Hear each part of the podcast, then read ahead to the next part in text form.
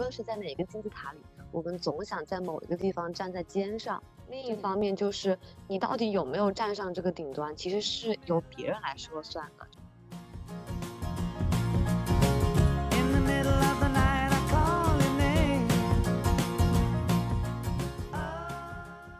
我想要的尊重，不是说我只有站在金字塔顶端才能获得的那个尊重。那种尊重，我觉得是我我不想要的东西。我是希望当我考倒数第一的时候，这个体系依然能给予我平等的尊重。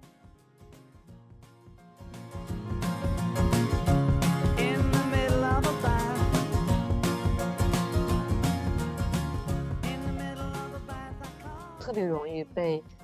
大流，就是主流的观念所左右，然后被他们现在肉眼可见获得的那种成功所诱惑，但你又发现自己达不到那种成功，所以又不甘心，觉得自己不如别人，所以才会陷入对自我的否定和不自信中。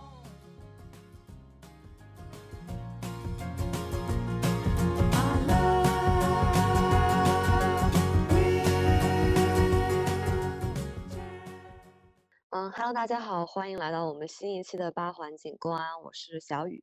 我是古典，我是通通。嗯，我们今天这一期其实想要聊的是大家生活中都会经历过的情绪危机这样一个话题。之所以想聊这样一个话题，是因为作为二十出头和二十左右的年轻人，大家其实处在一个。进入从学校进入社会的一个人生关键的转折点上，如果说这是我们人生的四分之一阶段的话，我们真的要开始面对一些以前可能没有设想过的难题和生活的困境。而面对这些困境中，因为我们每个人都不是完美的，也不是没有感情的，所以难免会产生各种各样焦虑、负面、不自信等等的情绪，于是就会产生各种情绪危机。嗯，其实我们之前整理了一些，觉得。年轻人生活中比较常见的焦虑的问题，无论是学业、工作，还是人际交往、相处、家庭关系或者恋爱问题，嗯，我们认为其实情绪危机总体上可以分为，嗯，和事业未来相关的，或者和个人感情相关的两个大类。今天呢，我们主要想和大家一起聊一聊有关自己对于未来定位、工作和事业探索方面的问题。我自己个人最近会有这些情绪危机，主要是因为研究生啊进入了一个新的学校，而因为如果研究生毕业之后你不再想继续读博士学位或者从事学术工作的话，不得不面对一个工作的选项。但因为我个人其实对于工作的呃定位探索和我自己应该从事什么样的事业，一直处于一个比较迷茫的阶段。但到了这个时候，仿佛身边的所有人他们都有了一个。很明确的目标，但我还仍然不知道自己干什么。而毕业的这个时间年限就压在身上，你已经不得不继续往前奔跑。所以我其实在这种迷茫和困境中，陷入一种很深的自我否定，觉得是不是我自己所具备的和喜欢的能力，都是这个快速发展的时代它的经济所要求的，呃，是我不具备的。嗯，然后为了追上这个时代，我必须要去从事一些我不擅长的或者我并不喜欢的工作。但我身边的人好像都非常自洽的接受了这样一套逻辑，拼命的在时代的齿轮上奔跑，所以会让我产产生一种非常强烈的自我否定感。然后我不知道通通和古典有没有这样类似的感觉。好，那我就来讲一讲我吧，就是。我觉得最近这一年，我最大的一个情绪危机就是回国之后，然后适应国内职场的这种，呃，可能不适应感吧。就是因为我去年在英国读了一年的硕士，然后读的是新闻，然后会，然后我回国想找一个记者这样的工作，就是现现实跟我当初的预想就很不一样。嗯，我本来也是觉得我在海外，然后读了一个硕士回来。应该能找一份还差不多的一个工作，但是今年可能是因为疫情，然后对经济的影响吧，就所有的这些媒体几乎都是，呃，可能关闭了那个招聘需求，所以就导致我今年找工作确实特别的困难。嗯，然后我当时的一个一个设想也是回国想做社会新闻，然后也是为此。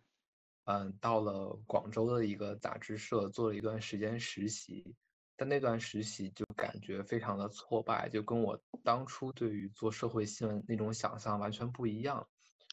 嗯，所以我又回到了北京，然后做现在的这样的一份就工作吧，就是一个做创投媒体的记者，就他非常的嗯偏向于行业媒体吧，就他完全就是跟那种大众的媒体是不一样的，就完全就是在我的这种可能呃找工作的设想之外吧，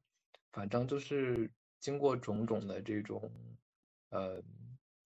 自我预期的这种调试，包括各种面试的碰壁，呃，不断的这种自我怀疑自己的能力是不是不够这样的，呃，就确实还是有很多感觉非常无力的时刻吧。嗯，对，就我也觉得这个背后可能反映的是一种内在的矛盾，就是我们自己本性上可能更加喜欢和追求的东西，它可能。嗯，并不是被他人或者社会本身所需要的，然后我们就会本能的根据这个社会和身边的其他人他们追逐的方式来调整自己，很大程度上把自我附着在了一种外在条件上。我不知道童老师会不会有这种感觉？对，我觉得上大学的时候这种感觉会比较明显。呃，因为我现在做的行业，其实我们是有一个同温层的。这个同温层会给我带来一个保护，就是在这个共同体里面，就像我们三个，最小的这个共同体，其实我们有共同的价值观，我们认可我们做的这件事情的价值，即便它被整个社会所不需要，啊，但是在大学的时候，其实就是你把一个非常稚嫩的一个高中生扔到了一个广袤的一个丛林里面，可能在这个丛林里面，你只有 GPA 排多少名。然后你才有资格做一些事情，然后你才有资格得到认可，不管是主流的还是你有更多的朋友，或者你更光鲜，就是在这个丛林法则里面，其实是会让人迷失自己的，尤其是你可能没有选择了一条那个更多人走的路，然后在这个过程中，其实是我经历过比较大的一个情绪的危机。就大学的前三年，确认自我存在的一种方式，就是通过不断的吸取外在的夸奖，然后不断和别人比较，然后来形成一个自我的认同，然后把一部分自我附着在很外在的东西上，比如说你的成绩好不好，你有没有朋友，或者说大家认不认可你，就这些标准上面，然后把自己当成一个东西来打量，然后来不断的让自己变得有更高的。估值，然后这个是我觉得是一个痛苦的根源。确实，因为在学校里的时候，呃，无论是高中还是大学，其实都是有一个非常非常明显的外在的统一标准的，无论 GPA 排名还是各种综合素质所。折算的那个分数，就是大家都还是在把自己和他人置于一个明显的标杆上来进行比较，然后正是这种比较中，一旦你可能不如你自己所设想的那样优优秀，然后达不到那个标准，就会产生无尽的焦虑和对自我的否定。就我觉得可能很多人就是把高中的那种就是基于成绩的这样的一种横向比较的惯性，然后依然带到了大学，就。对，其实是我觉得，就是我上大学也是，就是一直想克服自己的这样的一个点，就是因为我知道，其实大学它本身就在于它的可贵之处在于它的多元，所以我当时就是上大学的给自己的一个，就是可能一个预期，就是说，我觉得我想在里面过得精彩一些，就是我可能不单纯只执着于成绩怎么样，然后我觉得我希望在更多的方面有自己的一些发挥吧。嗯，所以就是我上大学之后，我也就，嗯，可能也是尽力想抛掉那样的一种好学生的这样的一种惯性或思维，就是一定要在成绩上比别人要好。嗯，对。但我觉得这个其实是非常难的一件事情，就是我个人认为，其实多元化是一个伪命题，就好像我之前关注过清华特奖。清华特奖其实全称是清华大学特等奖学金，意思就是它是比一等更优秀的，是清华大学校内等级最高的综合性奖学金。然后它其实真正它从一九九二年就开始实施了，但是一直到二零一零年左右才引起过就是广泛的关注。然后它的这个荣誉到达顶峰是二零一四年的一个同学，他晒出了他的特奖答辩时候晒出了他。满分的成绩单，就是门门满分，最差的一门是九十九分的一个成绩单，然后对，就引发了腥风血雨，之后清华特奖就成了那种，嗯，殿堂中的殿堂，光环中的光环的代名词，然后在校内外都特别的被追捧。就是清华特奖，它从很多年前，嗯，其实最开始是想要关注多元化成长，后来逐渐演变成想要在一个方向拔尖。但是不管他想关注哪个阶段，或者哪怕他想强调多元化，但大家首先因为多元化它是没有一个评判标准的，但是你人身处在一个有很多人共处的环境中，你就必须要有一个先后顺序或者。谁谁谁在前，谁在后？那如果假如你现在要强调多元化，他们就会在所有的 GPA 最高的人中再去选多元化。就是当有外在明显的外在标准的时候，我们可能会去追逐那个标准；但如果没有一个统一的外在标准的时候，我们就会观察身边的大多数人他们在追逐什么标准。而只要你自己内心的那套。你认为好的标准和大多数人所信仰的那套不太一样的话，你就会陷入一种外在和自己的无限矛盾之中。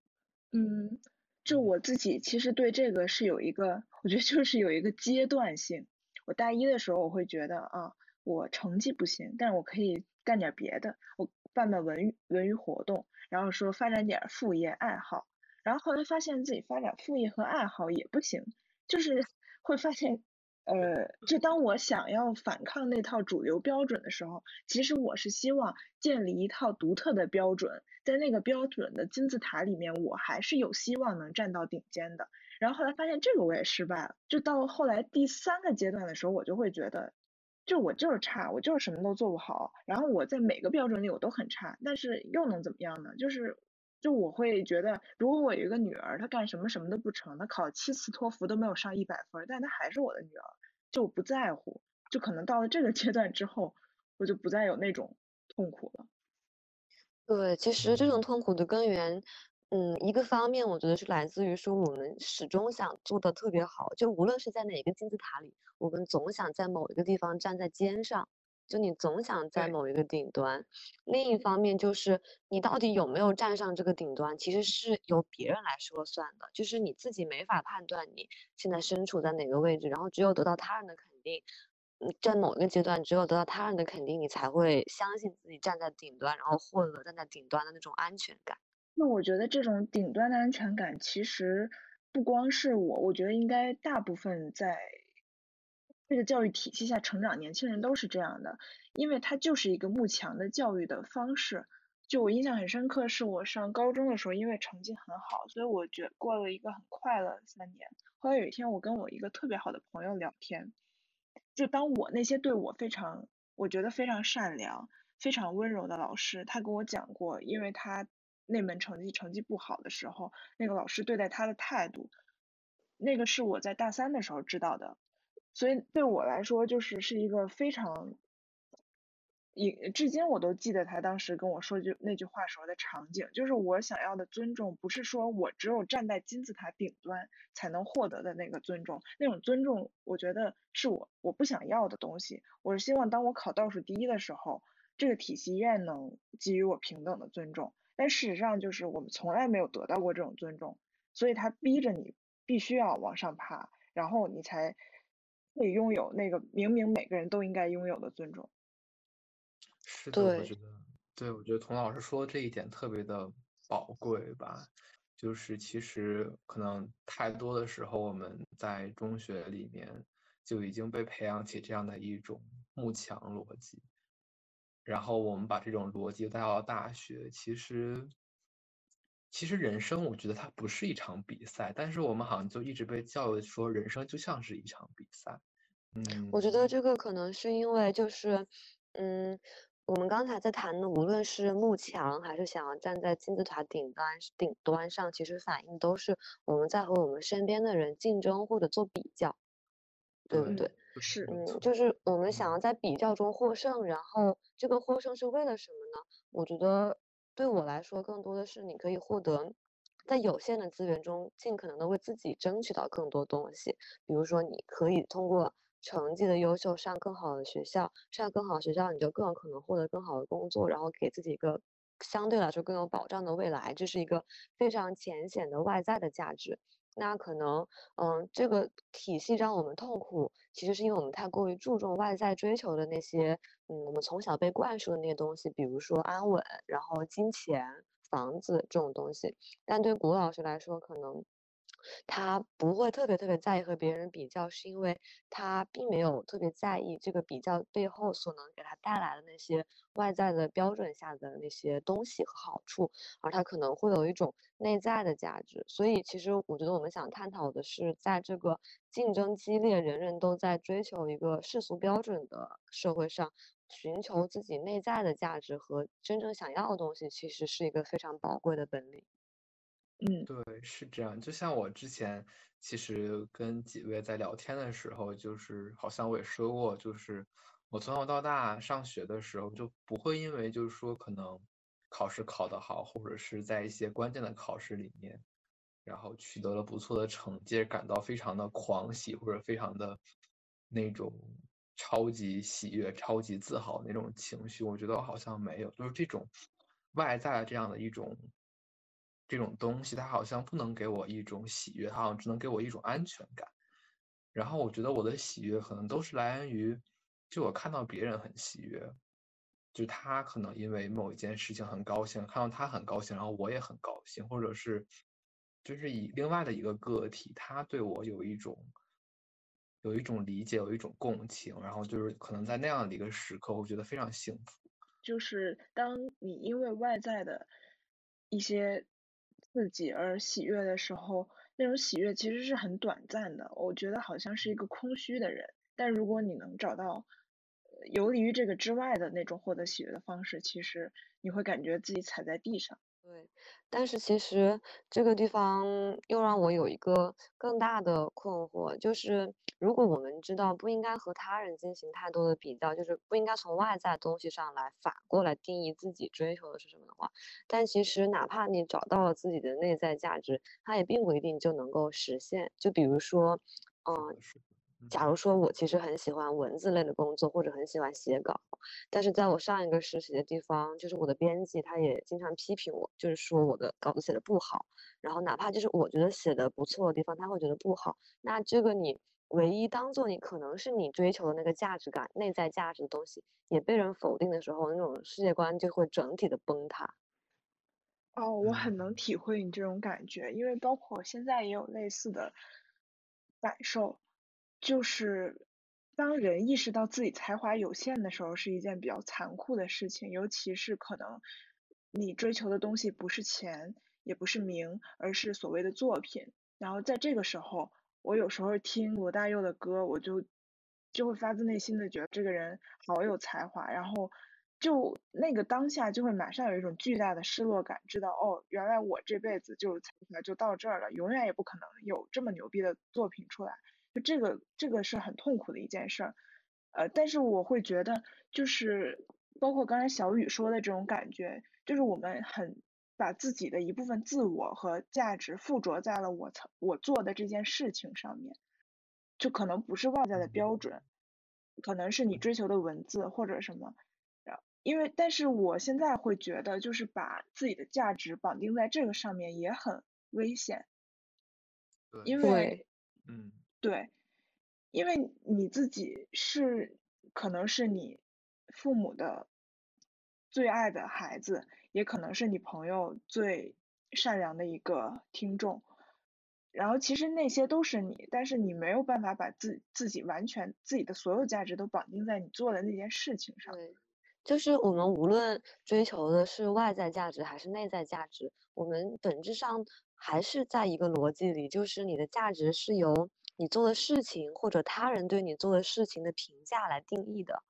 那么只要你把这个东西附着在一个我认为不由自己掌控的东西，就是他人或者你完成的情况由他们来间接的定义的话，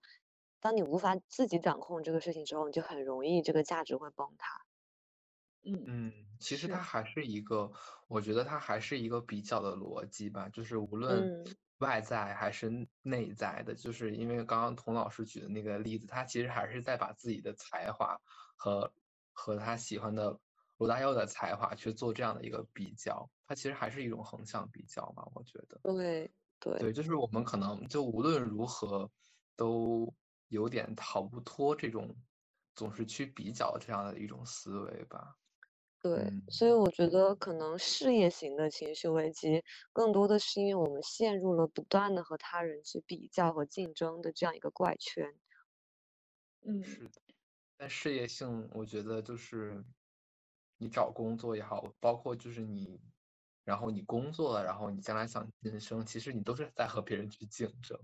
就他从事实上来说，你也没有办法，就是说完全跳脱出这样的一个，嗯、比较和竞争的逻辑吧。嗯，对因为现实、很残嗯酷的一个地方。对，因为人是社会性的动物嘛，只要你在社会上想要生存下去，就不得不和他人相处，然后和他人相处，你们共同在利用同样的一批资源的时候，比如说你在同一个公司上班，或者在同一个学校毕业，那你就必然的会被迫的进入这个排名系统。就我自己觉得特别可怕的一点是，哪怕你离开了这个系统，或者你尚未进入这个系统的时候，我们的惯性会让我们自己主动的去和他人比较，而不是就是当这种被迫的排名已经消失的时候，你仍然会和他人去比较。比如我每次看到，嗯，我现在还是在读生，但是我看到我那些已经工作的朋友们他们的朋友圈，我都会特别焦虑。哦，我明嗯白，因为我也有过类似的阶段，是我在大四申请研究生的时候，我觉得可能这种情绪会处在，就是对于那种呃未定、未落定的悬浮的这个人来说比较常见，就你的未来有无数种可能性，然后你有一个比较好的起点，然后你不知道怎么才能踏到更高的一个跳板上面去，然后嗯我是怎么改变这个状态的呢？是因为我人生中一个很大的坎儿就是考托福，然后考了七次都没有上一百分。对，就 是这件事情，好你想像我摸摸童老师的头，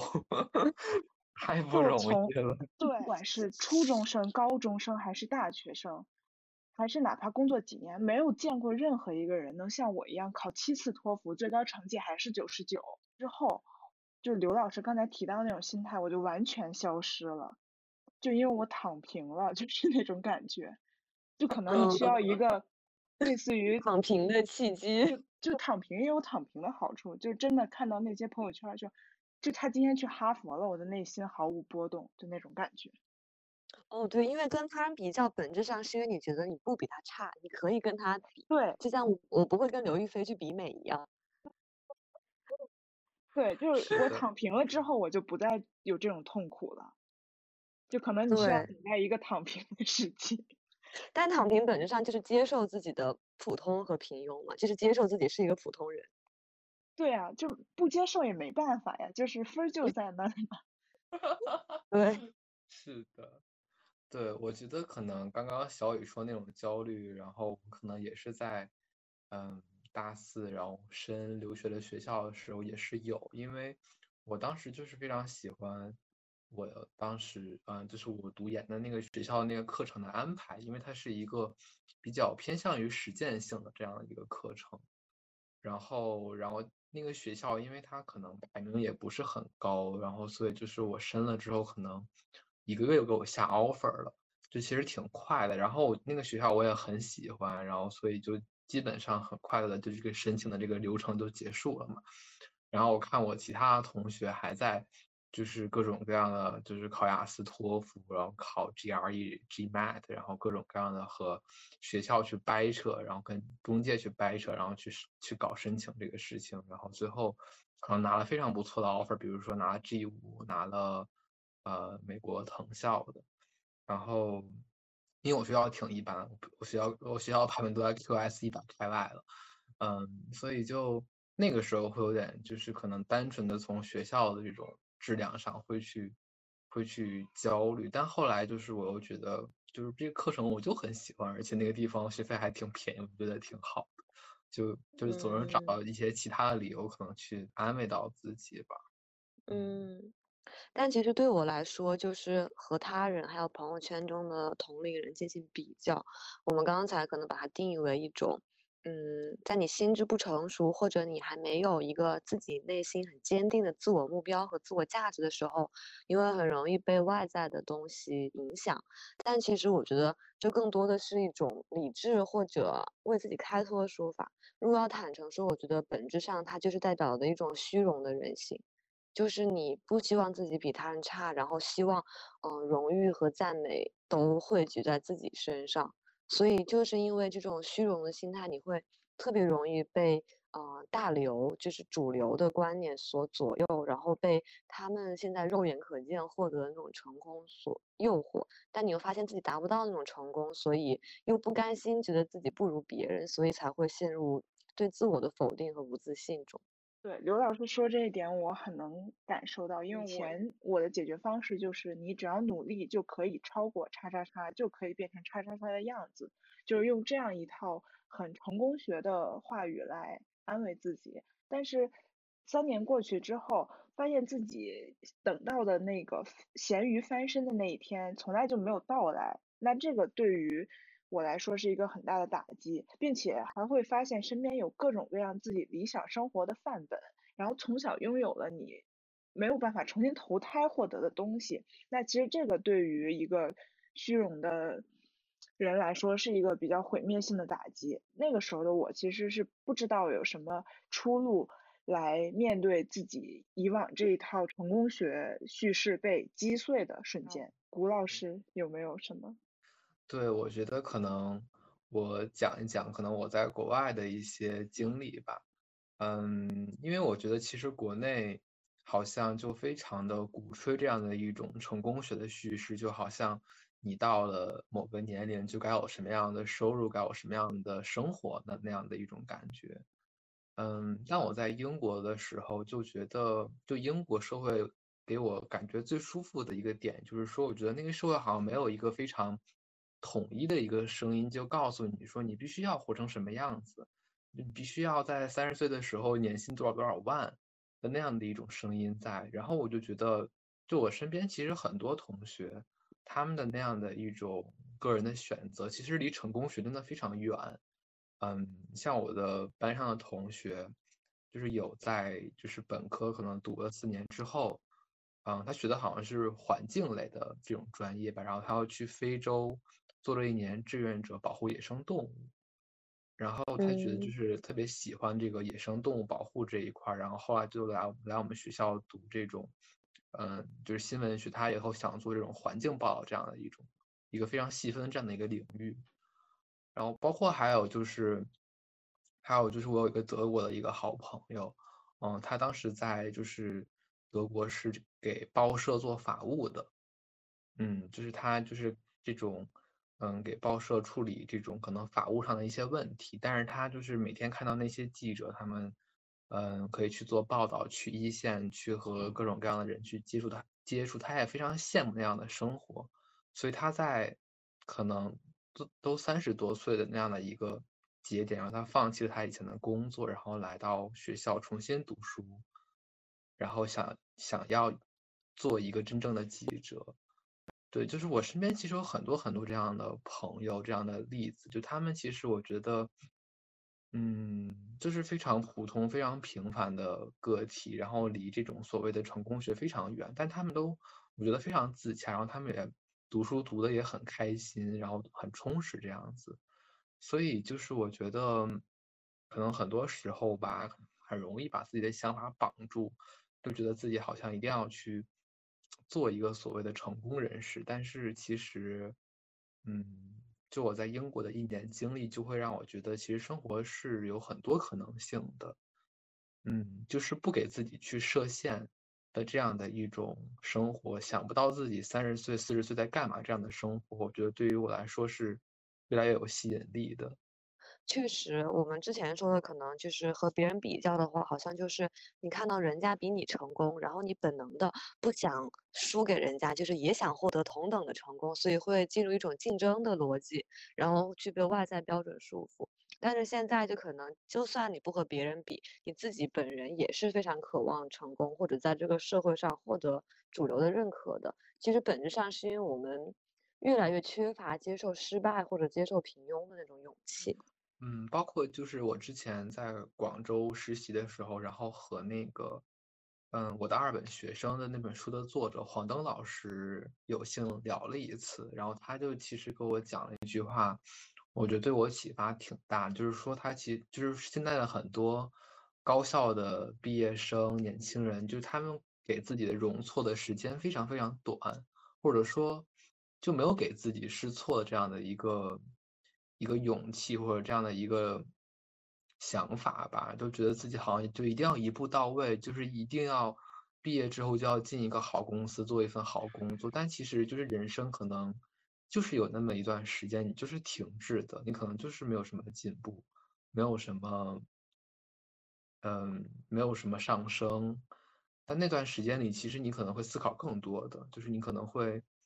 有更多不一样的一些思考，然后这些东西可能会帮助你日后有一个更大的一个飞跃。我甚至会觉得那一段闲置的、空闲的、下降的时间，它不一定非得要有用，它或许未来都没有用都可以。就是。是的，是的，是的。对，它可以没有用，就是那么待着，我就是那么颓废着，就是理直气壮。嗯。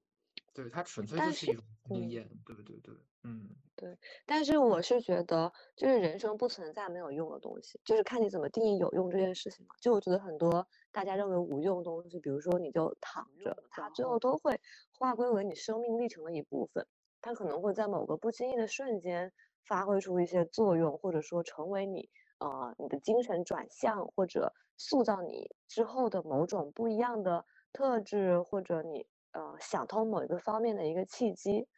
包括我之前就是谷老师说到，呃，大家试错的成本很高，然后都不愿意去试错的时候，我倒觉得，其实我观察得到的现象是，大家都会在一个很对的东西里去试错。比如说，大家不知道自己需要从事 A 职业还是 B 职业还是 C 职业，但首先他会把 A、B、C 都设定在一些很光鲜、很优秀的职业，然后在这三个行业中最头部的公司去实习，他们管这叫做试错。就是这些东西，它作为你的生命体验，最后指向的会是某一条道路。然后，当你的人生是停滞的，无论是 gap 还是休学，还是你呃放任自己做一段没有产出的时间，或者发呆躺平，它所指向的又是你的另一段生命体验。所以它走向的是两种不同的路径，但我觉得都是非常宝贵的。能在对的东西里面试错，真的听起来英味儿十足。对，就是。就是我发现我不能接受的，我身边的很多人，他们所谓的试错。都是在对的东西里面去试相对不那么对的那一个，让我感到更加的焦虑。然后，当你真的在试错的时候，别人就会说：“你怎么会做那件事呢？你怎么会去试一件错的事？”是我觉得在这种情况下，就是一旦你没有一套自己内心特别坚定的东西，就是你知道你就是要向着那个东西走的话，你就特别容易被别人外在的这种否定给击倒，就整个人在成功学的框架下破碎掉。然后我我现在的一种解决办法就是逃离，就我是一个逃避可耻但有用，真的就在在学校的时候，对你你就是我觉得在修仙儿，你到每年十一月的时候，你你哪怕冷嘲热讽，其实你都是在参与清华特奖的一个评选标准的讨论之中，只不过在争夺你自己的那套标准的话语而已。然后但是 你逃离了那个地方。就是真的，就是这个，他谁是特奖，是考倒数第一的人能不能拿特奖这件事儿，就对你来说根本就无关紧要了，就那种感觉，就逃逃离那些太正确的人，然后就，我觉得是对我的一种解脱。就是从呃我们讨论的这些现象，反映的是我们在和他人比较和竞争。这种比较和竞争指向的是一种对外在标准的追逐。那我们是否可以通过寻求内在价值来得到某种缓解？但是其实，在你追逐内在价值的时候，你仍然是在把他人附着在自我之上，就是还是在追求外在的眼光。然后我们就说，那是否可以以自己的内心来进行判断，但他很难做到。一方面是童老师说的解决方法，就是，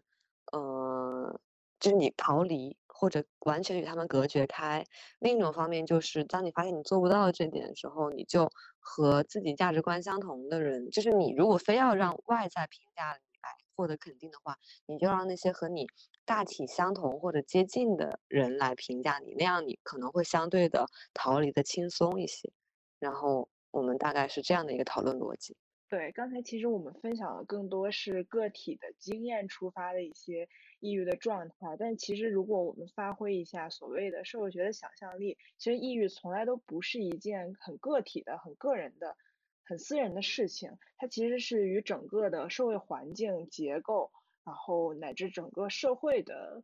思潮是有关系的。然后我们接下来可能会想聊一下。政治性抑郁这个话题，就最近两年，呃，很多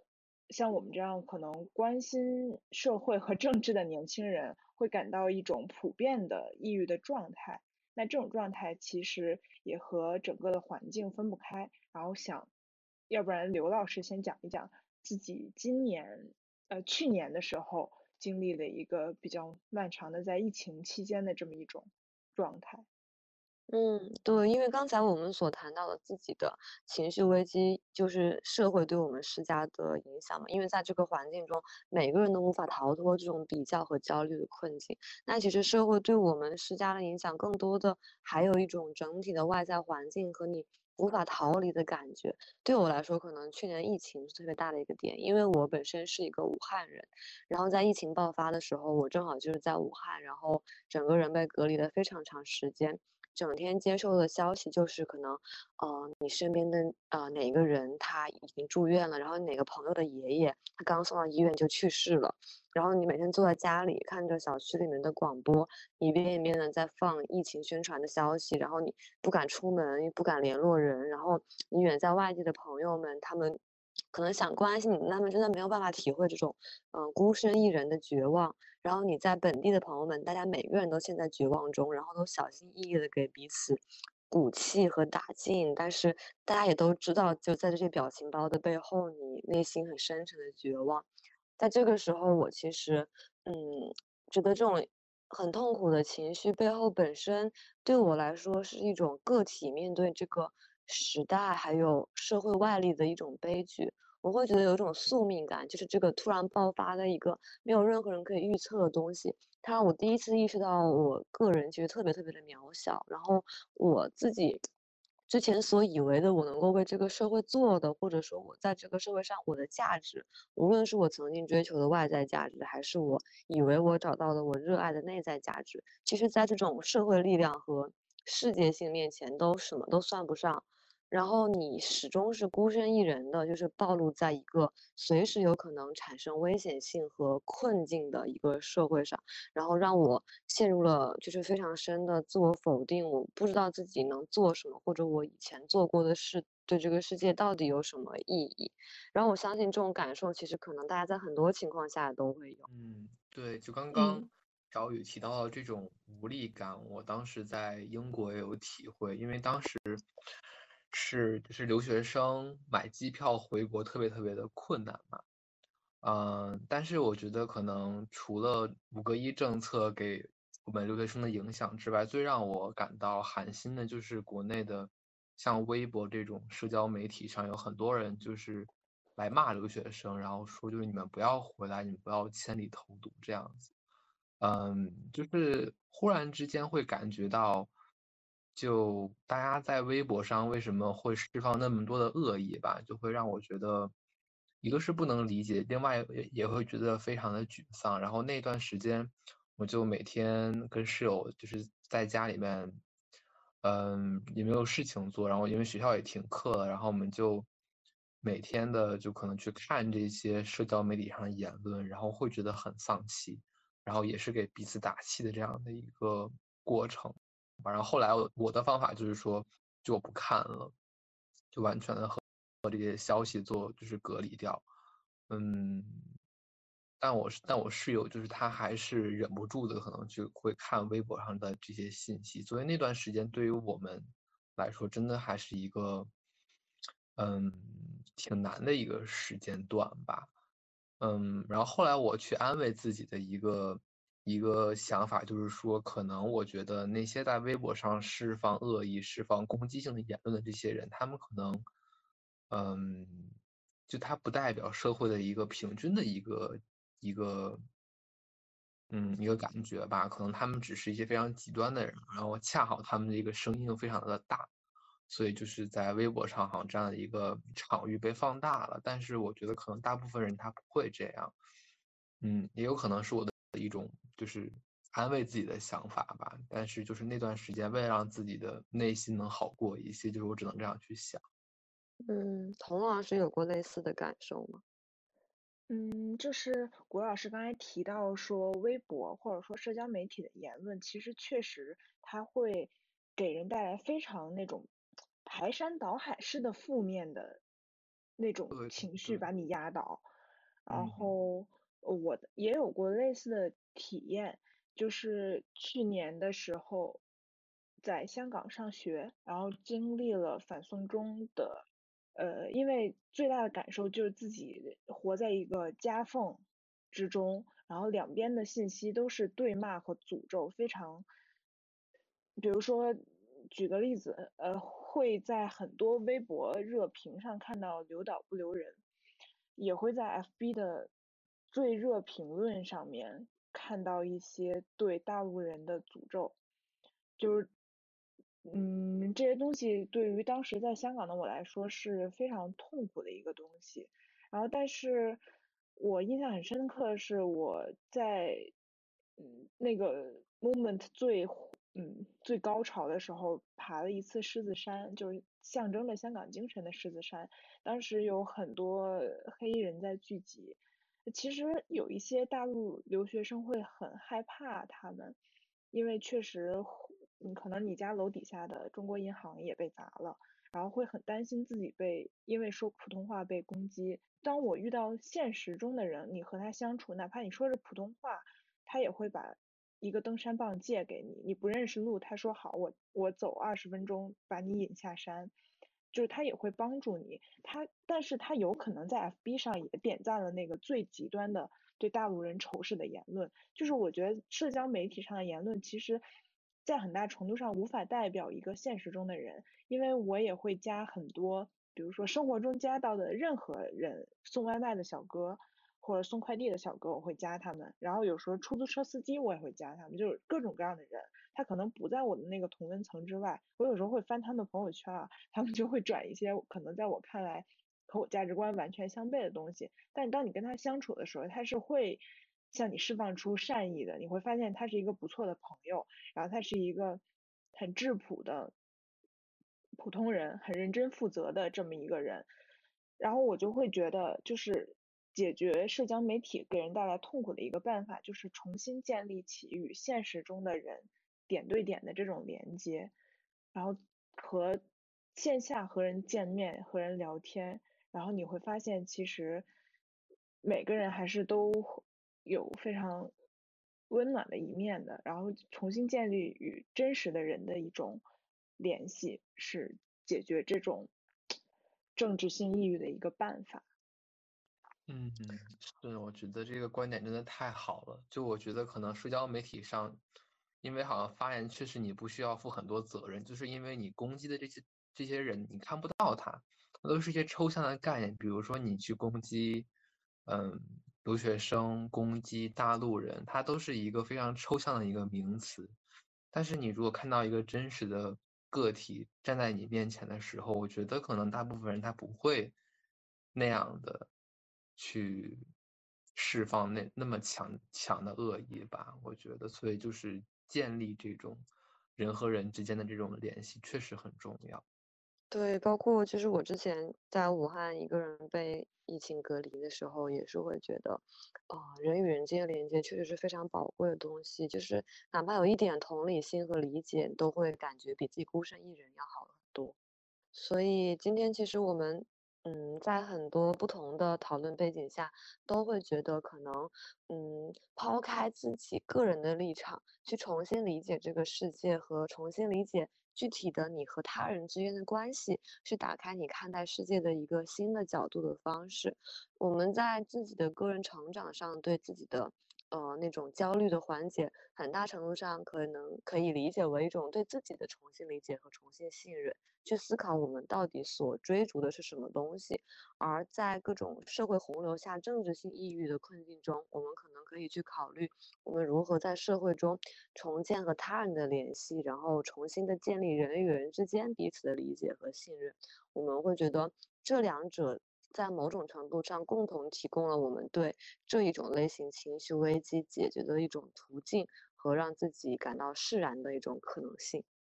那以上就是我们今天讨论的这些内容。然后我也希望听众朋友们可以在接下来的这一年中，嗯，可以去发现生活中美好温暖的这些小的时刻，然后能够。更多的活在当下，然后去，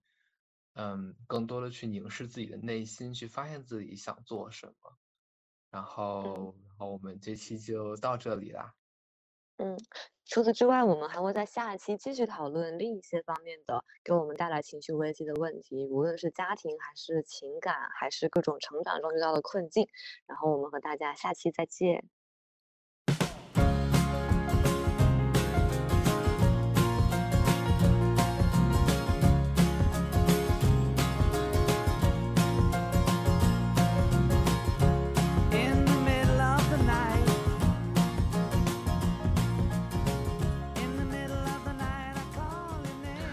非常感谢大家收听八环景观。你可以在网易云、小宇宙、Spotify、苹果播客等平台搜索我们。